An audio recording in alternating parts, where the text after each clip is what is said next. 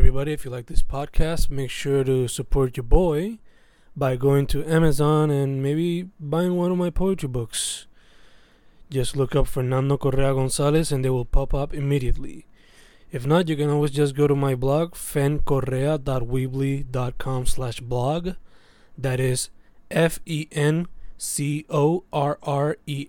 dot weebly dot com slash blog to look up all my independent journalism. And yeah, enjoy. La siguiente entrevista con Nutopia se llevó a cabo en La Respuesta, Santurce, Puerto Rico, el 23 de febrero 2019 como parte de los Symphonic Live Music Industry Sessions. Bueno, mano, Hola, hola. Fernando. Fernando, un placer. Gracias, hermano. Hola. Este, eso. Primero la pregunta es, ¿cómo estás? Bien este, energético con la adrenalina millón. Me cogiste en un momento que tengo como que las pupilas dilatadas. Estoy como que bien, bien emocionado porque acabo de recibir una energía tan brutal del público que no, no lo puedo como que expresar en, en palabras, sino que es como que ¡boom! Es, un, es una explosión. Te da duro. Este, ¿Cómo te sientes ser parte del evento de Symphonic? Pues privilegiado y bien este o sea, bien afortunado. Porque la realidad es que no todos los días hay eventos como este. No todos los días hay una atención al artista tan dirigida como lo es con Symphonic Eh, ¿Cómo te has ido trabajando con ellos y con Indie Push? pues con Indie Push lo- nosotros básicamente empezamos con ellos. O sea cuando Indie Push estaba empezando Nuto ya estaba empezando y nosotros hacíamos shows como que en Río Piedra chavando para ver cómo es, qué es lo que salía.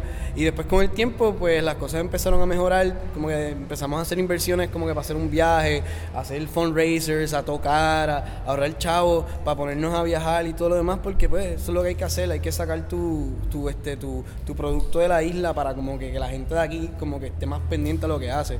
Un sentido bastante colonial pero pues es la realidad que vivimos. Entonces tú te vas para otro lado entonces vienes para acá mira qué está pasando con esa banda porque se fue para allá déjame escucharlo eso es una, una forma y, y nos ha ido muy bien esa, esa fórmula y hasta ahora pues hemos tenido mucha suerte con, con eso y es inversión sea es como nosotros coger y, y, y vender camisas o sea ponernos a nosotros a hacerlo independiente porque nadie aquí nos da la mano invisible esto es todo nosotros Eh, mencionaste Perform Outside. ¿Cómo se siente Perform aquí y en la diáspora?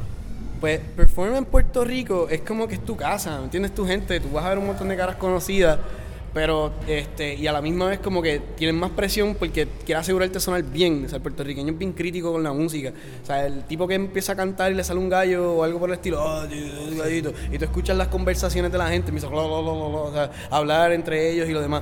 Pero como que eso pasa en todos lados, o sea, es parte del arte. Tú vas a ser criticado, tú vas a ser parte de crítica, o sea, y tienes que siempre estar on point. Yo siento que hay más presión porque es como la gente. Pero afuera, pues, hay menos presión porque ya ellos como que vienen como, como que, y esta gente from Puerto Rico. Y recientemente, eh, como, como pasó lo del huracán y todo eso, había mucha atención mediática en Puerto Rico. So, era bien impactante tú decir como que, ah, diablo, soy de Puerto Rico. Wow, shit, y bueno, y- perdón, fuiste por el huracán, diablo, ¿cómo fue eso? Las preguntas llegan y no se acaba la conversación y la entrevista dura una hora porque se están tratando de preguntar sobre el huracán.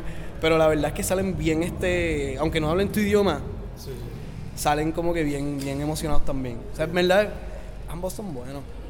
Este, te voy a preguntar, ¿cómo se siente ser parte de la escena y qué puedes decir sobre la escena del rock en la escena independiente? El, el caballero Ricardo te puede contestar esa pregunta. Acaba de llegar. Bueno, ser Ricardo, parte de la escena obviamente es algo súper que nos enorgullece porque somos chamacos que nos criamos escuchando música de Puerto Rico. Eh, conocemos un montón de bandas de, de los años en que éramos chamacos de, de high y eso, y pues eso nos enorgullece. ¿Cómo vemos la escena ahora mismo? Algo gigante, y no es por ser este guillado como decimos en Puerto Rico ni nada, pero tenemos una escena musical independiente que se la ha hecho a cualquiera, se en cual- yo, yo sinceramente se le echo a cualquier país. O sea, es como que nos tienen que tener miedo. Literal. ¿Qué tú dirías que tiene que hacer la escena o que necesita para seguir echando para adelante? profesionalizarse y hacer este hacer las cosas bien porque pues tú sabes Puerto Rico todavía es un terreno como fértil, o sea, todavía se está desarrollando. Hay muy poca gente que realmente como que tiene las cosas bien organizadas y bien al palo. Y pues como que tiene que, que educarse mucho sobre lo que está pasando en todos lados y cómo las cosas corren en lugares, en ámbitos donde es normal, ¿sabes? Donde es normal las bandas que tengan como que profesionalización. Yo pienso que todavía estamos en un aspecto donde la gente tiene que actuar más como profesionales y menos como que tipos que simplemente quieren tocar por guiarse y ya. No, o y sea, eso y- falta, y falta también- mucho. También necesitamos como que el respaldo de ciertos medios tradicionales También. que se sumerjan a escuchar lo que hay en el underground, de verdad, porque hay mucho más talento que simplemente lo que está en la radio.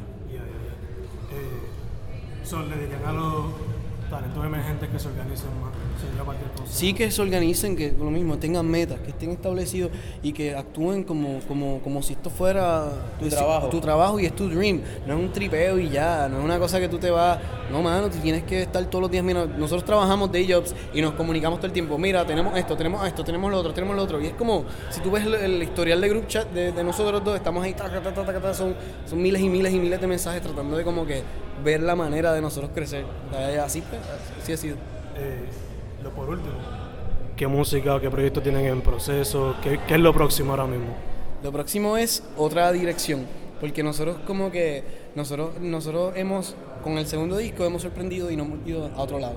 Pero nosotros con cada disco es como un libro nuevo, ¿entiendes? No es como, yo no lo veo como una serie de, de- los discos o los EP, no lo veo como una serie de novelas que se- siguen en lo mismo, no es una serie de seis películas de, de un mago, ¿me entiendes? Es como que cada, cada álbum es su propio mundo y nosotros simplemente le damos como que esa, ese, ese toque, como que ese nuevo mundo en cada disco. Y lo que viene es una narrativa nueva, es una cosa donde mezclamos, colaboramos y jugamos con otros sonidos que realmente nunca hemos experimentado antes. Nosotros, sí. Pues mi gente, eso sería todo entonces.